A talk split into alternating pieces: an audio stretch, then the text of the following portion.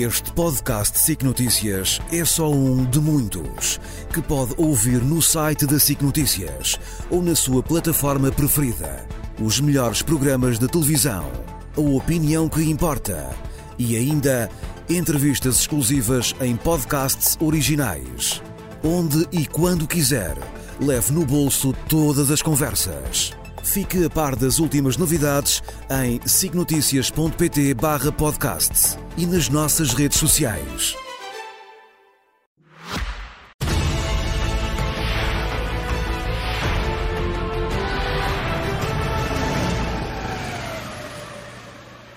Com José Milhazes e Nuno e inevitável tem sido nas últimas duas semanas, Nuno, abordarmos também esta questão do Médio Oriente, que aqui se toca com a questão da Ucrânia no que respeita uh, aos 27 da União Europeia que estão a enfrentar neste momento algumas divisões.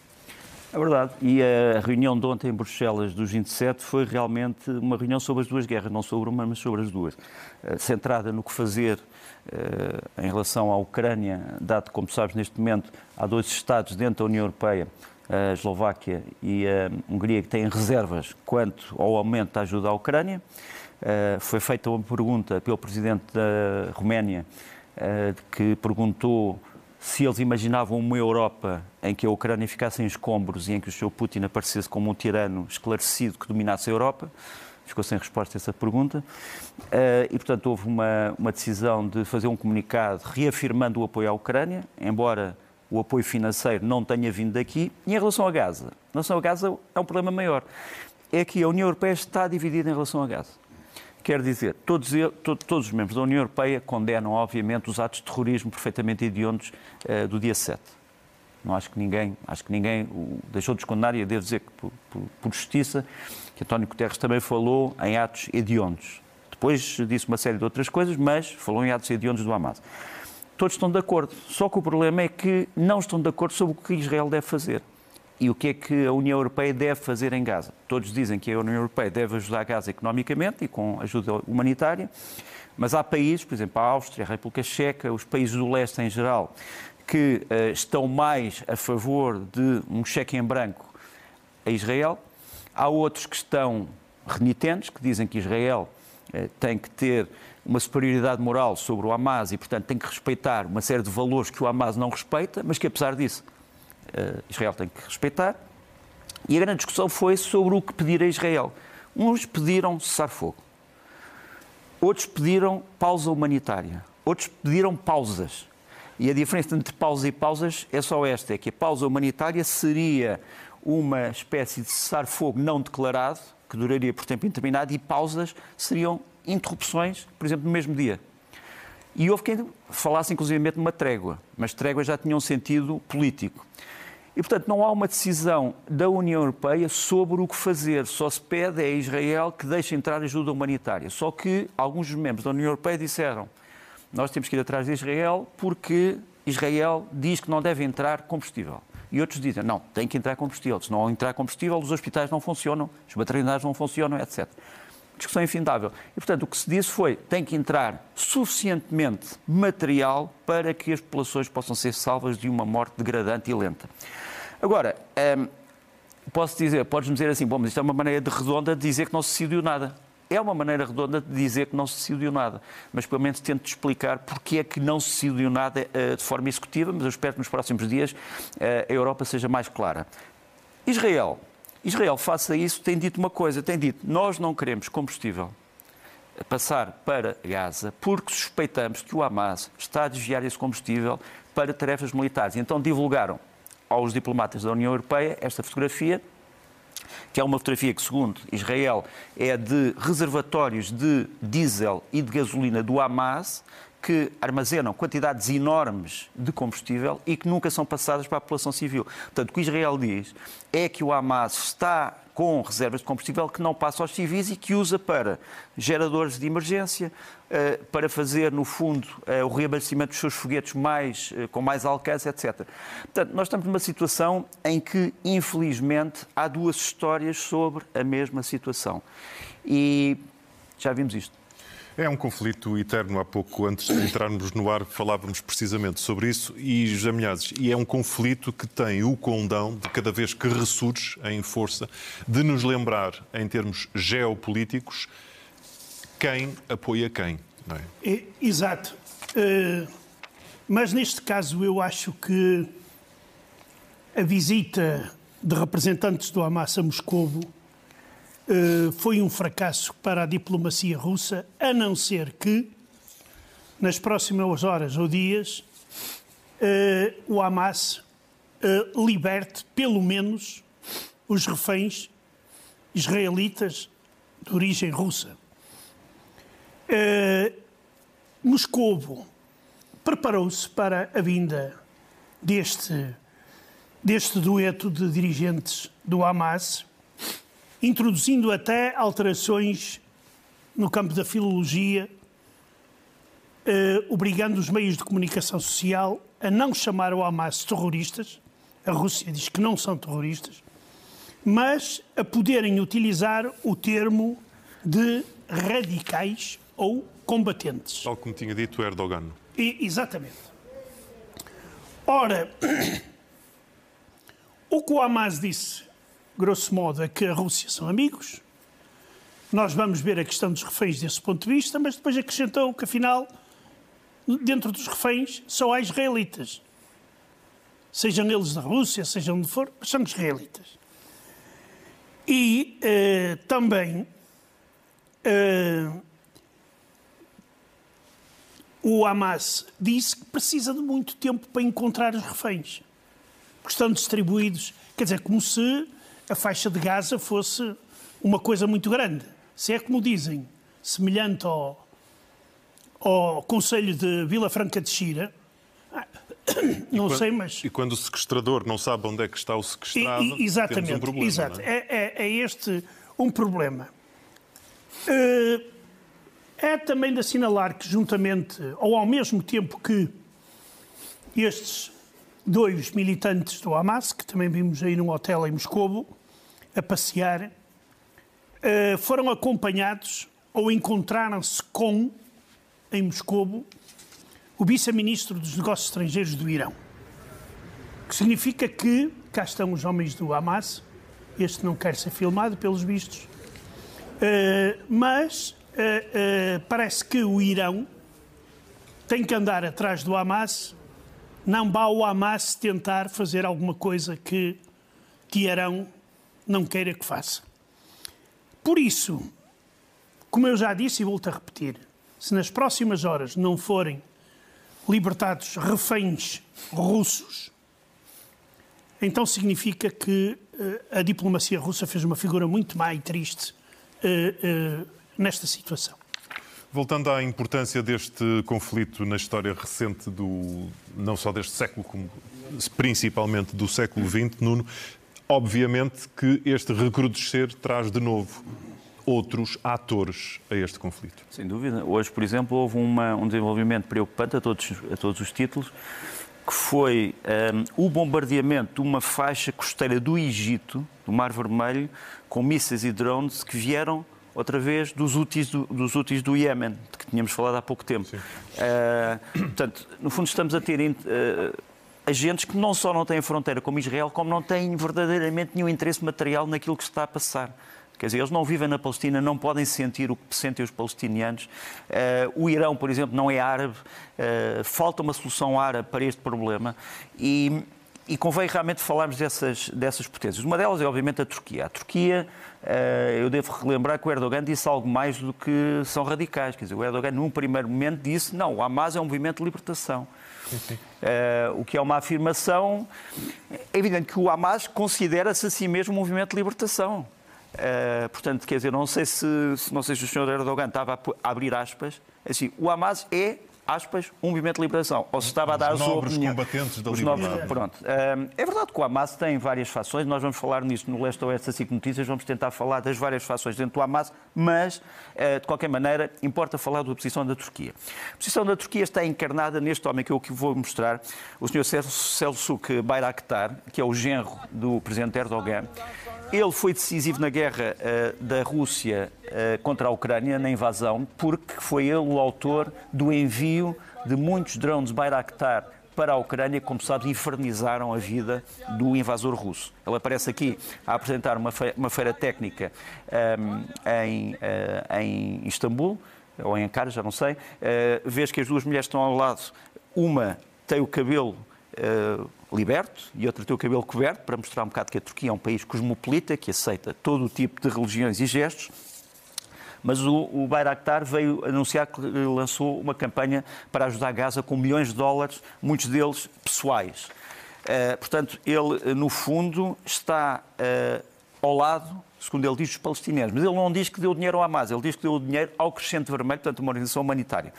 É curioso que o mesmo Bayraktar aparece, apareceu em agosto, portanto, há três meses, aqui, o que é isto? Isto é o porta-aviões Gerald Ford, que é o porta-aviões que neste momento está em frente de Israel e que está a comandar uma força que protege Israel dos uh, elementos externos, do Irão, etc. E repara que o mesmo Bayraktar que criticou os Estados Unidos em relação à questão de Gaza está aqui no Gerald Ford uh, a experimentar uh, como é que os seus drones podem pousar no porta-aviões americano. Por outro lado, Zé Milhar estava a, a, tocar um bocado na ponta do iceberg, mas a verdade é que o Irão encontrou-se com duas, uh, com duas delegações uh, do Hamas, ou melhor, o Irão mandou duas delegações para Moscou para se encontrar com o Hamas. Uma que é uma delegação feita de funcionários da própria embaixada, aqui está, portanto aqui temos funcionários da embaixada iraniana em Moscovo e os líderes de Mabruk e os outros líderes do Hamas, e depois chegou realmente uma delegação governamental.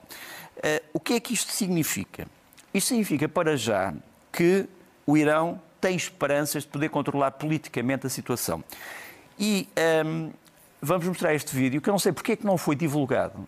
É, é um vídeo da intervenção do Ministro dos Negócios Estrangeiros iraniano hoje na ONU, em que ele diz uma coisa espantosa. Ele diz: o Hamas prometeu-nos que vai dar os reféns não militares ao Irão. Portanto, ele diz, no fundo, todos aqueles que não são militares e que estão feitos reféns vêm para as nossas mãos. E nós vamos, obviamente, entregá-los. Agora, o problema é que ele depois diz a seguir, ah, mas depois tem também que haver a libertação de 6, 6 mil prisioneiros do Hamas que estão nas prisões israelitas. Depois há um outro problema, é que nós não sabemos quantos prisioneiros não militares, há bocado falávamos nisso, não sabemos quantos prisioneiros não militares é que estão nas mãos do Hamas. Porque, repare, o Hamas tem civis, civis israelitas, civis de outros países, e depois tem militares que são militares no ativo, militares na reserva e militares que pertencem a organismos como a polícia, e, como os... diz que 50 morreram vítimas e que 50, de bombardamento. E que, é? e que 50 já morreram vítimas de bombardamento. Nós nem sequer sabemos de quem é que o Irão está a falar. Mas é verdade que o Irão, depois deste encontro com o Hamas em Moscou, veio reclamar para si o papel do bom depositário dos reféns. Eu acho que é a notícia do dia mas ainda não foi dado. Zé, no meio desta dramática confusão, Putin mantém a sua ameaça nuclear. Sim, isto. Ele, claro que diz que é uma provocação afirmar que o seu país alguma vez chantageou o mundo com armas nucleares. Não, nunca é isso. Mas uh, ontem, ontem foram realizados exercícios com armas estratégicas. Claro que tinha que ser uh, uma explicação nobre. Estes exercícios visavam o quê? Defender a Rússia caso a Rússia seja alvo de um ataque com armas estratégicas do outro lado. Uh, mas o certo é que Putin apresentou algumas das armas mais modernas, ou melhor, demonstrou-as, nomeadamente o, o míssil intercontinental IARS, que foi lançado do, do norte, do melhor do noroeste da Rússia e foi cair num polígono no extremo oriente. Uh, um submarino atómico também participou nas manobras e lançou um míssil, o Sireba, que também é dos mísseis modernos e aviões de longo alcance, que nós às vezes vemos em operações na Ucrânia, que dispararam também mísseis. E eu, isto aqui fez-me lembrar uma anedota soviética que diziam que o regime soviético estava disposto a lutar pela paz até nem deixar pedra sobre pedra. E parece que Putin tem o mesmo objetivo. É uma ironia que se faz sozinha. Falámos aqui desde o início do, do, do, início deste Jornal da Noite, Nuno, da, desta operação que está uhum. a, a decorrer uh, em Gaza. Que pormenores é que tens? Primeiro, que a operação, um, que é uma operação que acho eu limitada, como aliás muito bem uh, disse o Henrique Zimmermann, porque é esta, no fundo, a informação que nós temos das estruturas militares israelitas, começou hoje à tarde com um raio de comandos navais de um dos grupos Sayeret, os são, são, são os grupos especiais do, de Israel, contra uma instalação militar do Hamas na costa, portanto começou a operação tiro de abertura foi assim, depois houve os bombardeamentos que referimos, e sabemos que dentro das forças blindadas que estão no norte de Gaza, ao pé dos carros de combate, ditos tanques, estão estes dois veículos que vamos mostrar. O Namer, o chamado Namer SEV, que é um veículo de transporte de pessoal blindado, Uh, portanto, aquilo que os americanos chamam Armored Personal Carrier, mas que ao mesmo tempo é um veículo de engenharia, quer dizer, é um bulldozer. Quer dizer, leva tropas lá dentro, tem proteção de uh, armas automáticas e tem também instrumentos de engenharia para abrir terreno e para escavar. E depois, para, mostrares que, para mostrarmos que e é suposto este veículo ser uh, praticamente invulnerável a quase todas as armas anticarro conhecidas. Pronto. Mas como nós sabemos, não há invulnerabilidades uh, nos campos de batalha, temos visto isso na Ucrânia. Eles estão Israel tem também, no meio desta força, este veículo que é ainda mais curioso, que é o Panda eh, D9T, parece um brinquedo. No fundo, é um bulldozer que tem uma particularidade, é que não é tripulado, ou melhor, não tem tripulantes, não tem, não tem ocupantes. É tripulado por um operador à distância, é guiado por um mecanismo extremamente sofisticado. Um drone terrestre. É um drone terrestre para efeitos só de trabalhos de engenharia de SAP. Um, e, portanto, isto está já na linha de combate e está na, no norte de Gaza. Por outro lado, vimos hoje, eh, temos aqui o vídeo, Israel usar pela primeira vez, que nós saibamos, eh, armas especiais contra os túneis. Como nós sabemos, muitos dos túneis do Hamas estão enterrados muito fundo, 50 metros, 40 metros, eh, provavelmente alguns 70 metros, e eles estão a usar estas bombas, são as GBU-57, que são bombas que podem penetrar, de fabrico americano, que podem penetrar até 60 metros dentro do solo e, portanto, foi a primeira vez que vimos essas bombas em ação nesta, aquilo que, os, os, os israelitas chamam Operação Contra-Terrorista Limitada, eh, que é o nome que eles agora dão à antiga ofensiva terrestre de larga escala. Pronto. E temos ainda este vídeo.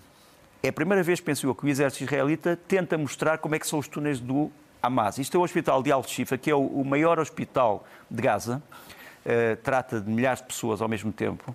E como tu vês, uh, os israelitas disseram: bom, isto que nós vamos mostrar é um segredo, mas nós temos provas de que isto é assim. Portanto, isto é uma maquete, tens ali o hospital, depois por baixo do hospital estariam túneis, túneis de vigilância, estariam uh, sítios de comando e controle, estariam sítios onde eles armazenam combustível, onde eles armazenam armas e também outros sítios que são simples passagem de contingentes de um sítio para o outro.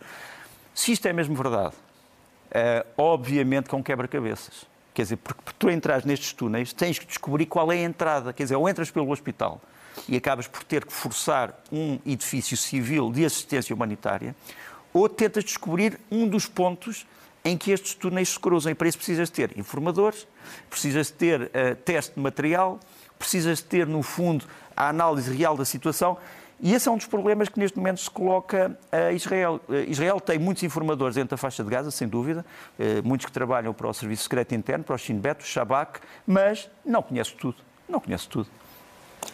Viramos a agulha mais para a, a guerra na Ucrânia, que como sabemos, infelizmente continua, apesar deste conflito no Médio Oriente. E, e, voltamos a falar de embargos. Aqueles embargos que no início, José Milhazes, parecia que toda a gente ia fazer embargos à Rússia, tomar a sua posição, e vai-se descobrindo uh, que não é bem assim. Oh, Rodrigo, isto aqui era uma coisa já previsível, porque o mundo não é só feito de boas pessoas e pessoas honestas. E então, em tempo de guerra, há muita má gente que tenta ganhar com tudo isto.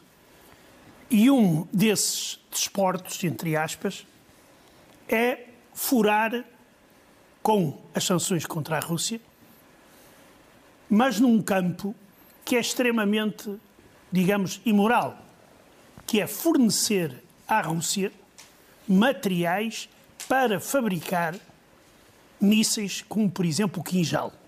Quinjal traduz-se como punhal, que é uma das armas mais modernas e que talvez das mais mortíferas na guerra da Ucrânia. O famoso míssil hipersónico que Exato, não é, que não, que é, não é hipersónico. Sim, mas rebenta e mata. Sim, mas mata, é verdade. Pronto. E então, nós o que é que vemos?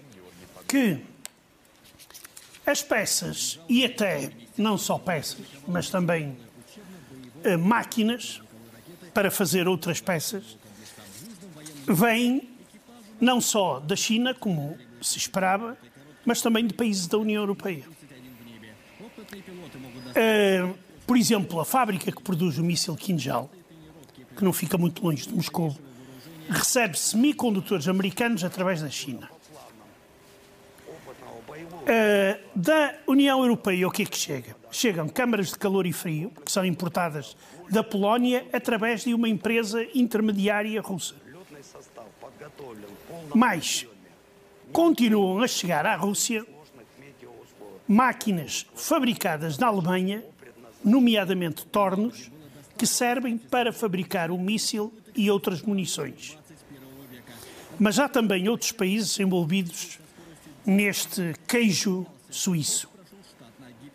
Lituânia, Letónia, Bélgica e Grã-Bretanha.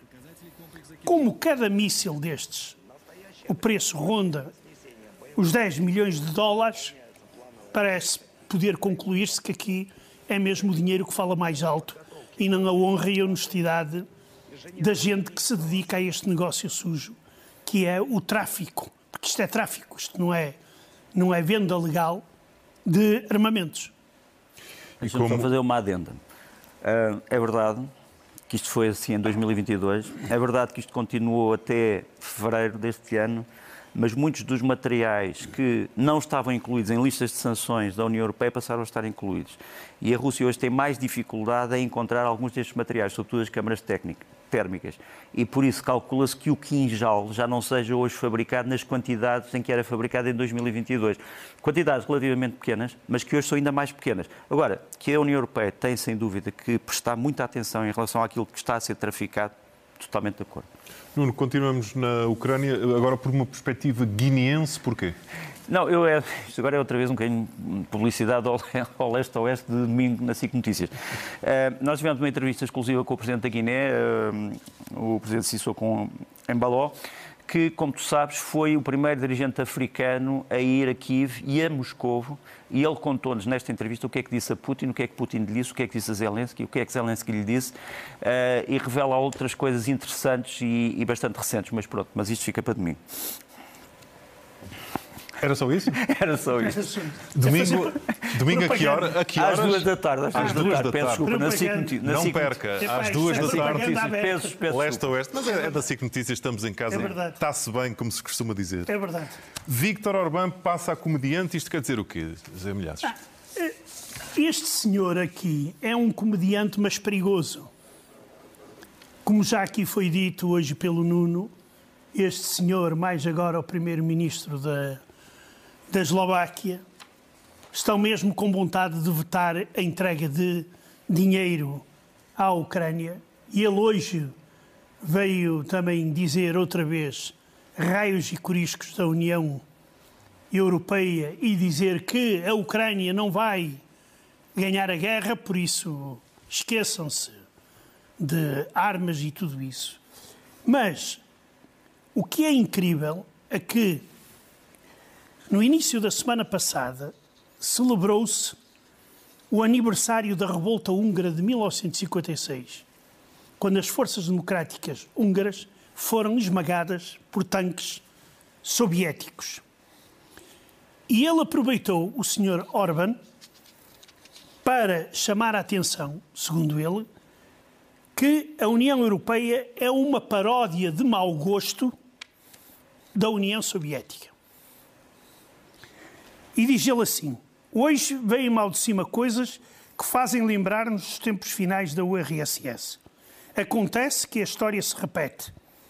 Tínhamos dançar ao som da flauta emitido por Moscovo, Bruxelas também a subia, mas agora dançamos como queremos e se não queremos, não dançamos.